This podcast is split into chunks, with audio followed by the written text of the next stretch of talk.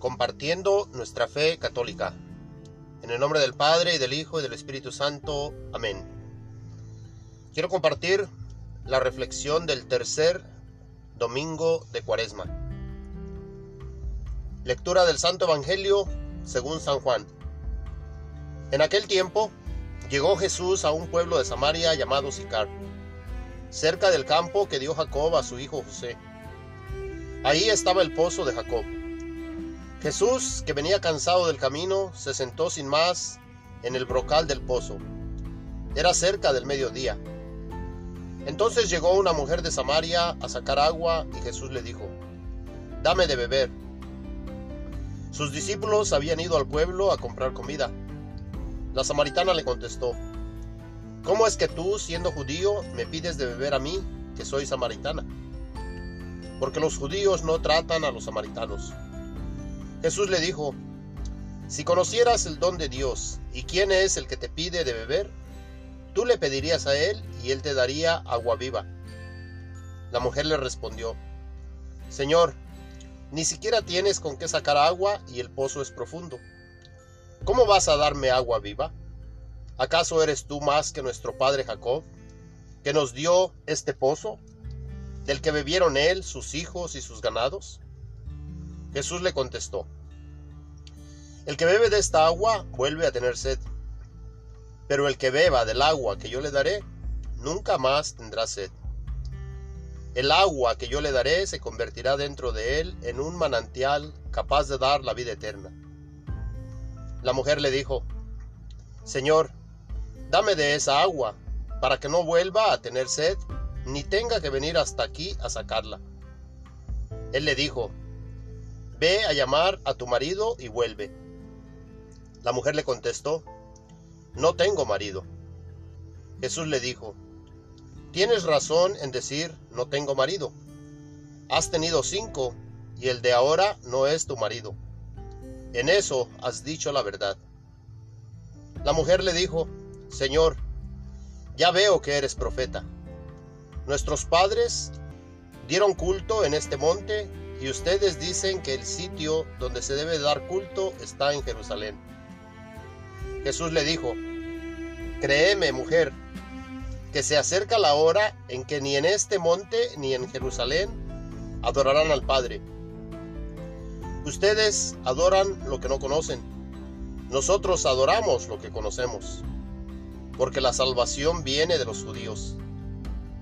Pero se acerca la hora, y ya está aquí, en que los que quieran dar culto verdadero adorarán al Padre en espíritu y en verdad, porque así es como el Padre quiere que se le dé culto. Dios es espíritu, y los que lo adoran deben hacerlo en espíritu y en verdad. La mujer le dijo, ya sé que va a venir el Mesías, es decir, Cristo. Cuando venga, Él nos dará razón de todo Jesús le dijo, soy yo el que habla contigo. En esto llegaron sus discípulos y se sorprendieron de que estuviera conversando con una mujer.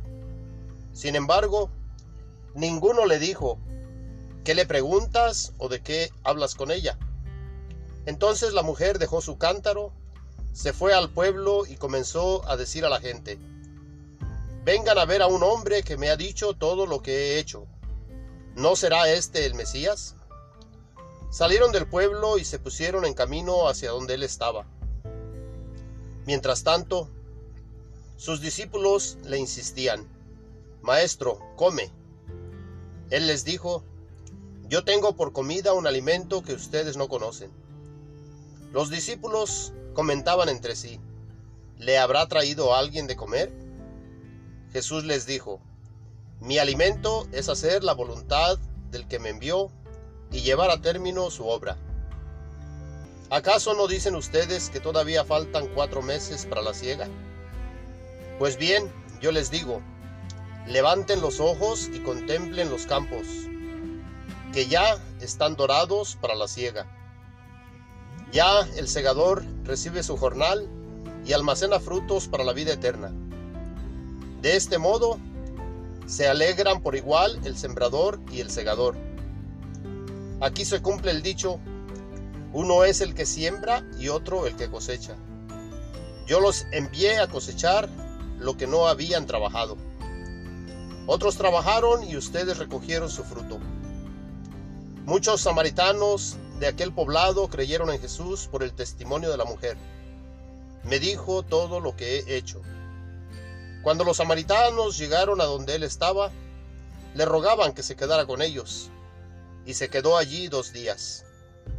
Muchos más creyeron en él al oír su palabra, y decían a la mujer, ya no creemos por lo que tú nos has contado, pues nosotros mismos lo hemos oído y sabemos que Él es, de veras, el Salvador del mundo.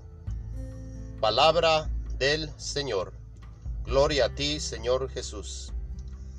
Señor, tú eres el Salvador del mundo. Dame de tu agua viva para que no vuelva a tener sed. En aquellos días el pueblo, torturado por la sed, fue a protestar contra Moisés diciéndole, nos has hecho salir de Egipto para hacernos morir de sed a nosotros, a nuestros hijos y a nuestro ganado. El pueblo de Israel se quejaba con Moisés. Habían visto las señales, los milagros que Dios hacía, cómo los sacó de Egipto, pero como que querían las cosas a su manera y a la hora que ellos querían. Moisés platica con Dios y Dios le dice, yo estaré ante ti sobre la peña en Horeb Golpea la peña y saldrá de ella agua para que beba el pueblo.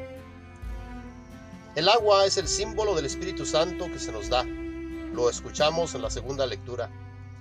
Dios ha infundido su amor en nuestros corazones por medio del Espíritu Santo, que Él mismo nos ha dado. En el Evangelio escuchamos que la mujer le dijo, Señor, dame de esa agua para que no vuelva a tener sed ni tenga que venir hasta aquí a sacarla. Y él le dijo, ve a llamar a tu marido y vuelve. La mujer le contestó, no tengo marido. Jesús le dijo, tienes razón en decir, no tengo marido. Has tenido cinco y el de ahora no es tu marido. En eso has dicho la verdad. Los cinco maridos a los que se refiere podemos identificarlos como aquello que ocupa el lugar de Dios.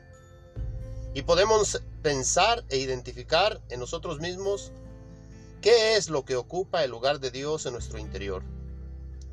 Algún teólogo identifica a los cinco maridos como cinco dioses que ella, como samaritana, había adorado. Y Jesús le dice, el que ahora tú tienes contigo no es tu marido. Es como decir, ve y trae ante mí, ante mí tu pecado. Reconoce qué es lo que ocupa mi lugar en tu interior, para así sacar aquello de ti y poder entrar yo. Aquí podemos identificar algunos de los pecados, vicios, que tal vez ocupan nuestro corazón, el lugar que debe ser para Dios solamente. Por mencionar algunos, estos pudieran ser libertad sexual, impurezas y desvergüenzas, culto de los ídolos y magia, odios, ira y violencias, celos, furores, ambiciones, divisiones, sectarismo y envidias, borracheras, orgías y cosas semejantes. A la samaritana le dijo, y a nosotros hoy día, ve y trae esos vicios, esos pecados, para quitarlos de tu vida, ya que yo, que estoy contigo, no puedo entrar. Al quitar esos vicios, yo te llenaré con el agua que salta hasta la eternidad, y así podrás adorar al Padre en espíritu y en verdad. Y Jesús le dijo, tengo sed. En el Evangelio de hoy, tiene sed de almas. Él anhela darle a la samaritana y a nosotros las aguas vivas que llegan hasta la vida eterna. Estas aguas no podían extraerse del pozo de Jacob, padre de los israelitas y los samaritanos. Pero Jesús es algo más grande que Jacob. Él tiene sed de las almas, quiere darnos de esa agua que es su espíritu, para ayudarnos en nuestro caminar hacia, la tierra prometida. Él nos da de esa agua al pie de la cruz. Golpeado por la lanza del soldado, las aguas vivas fluyeron de su cuerpo, Estas aguas son el Espíritu Santo, el don de Dios. Desde esa hora, todos podemos beber del Espíritu en el bautismo. Y en esta Eucaristía el Señor ahora está en medio de nosotros, como lo estuvo en la roca de Oreb y en el pozo de Jacob. Él nos llama a creer, así como le dijo a la samaritana, nos dice a ti y a mí, yo soy Él. Y viene a derramar el amor de Dios en nuestros corazones a través del Espíritu Santo. Y así como la samaritana, tú y yo estamos invitados a anunciar que Él es el Cristo, el Mesías que habría de venir. Y cuando otros vengan, creerán por sí mismos ya no por lo que nosotros les demos a conocer. Digámosle pues, dame de esa agua, Señor, para que no vuelva yo a tener sed. Dame de esa agua, Señor, para que no vuelva yo a tener sed. El Señor esté con ustedes.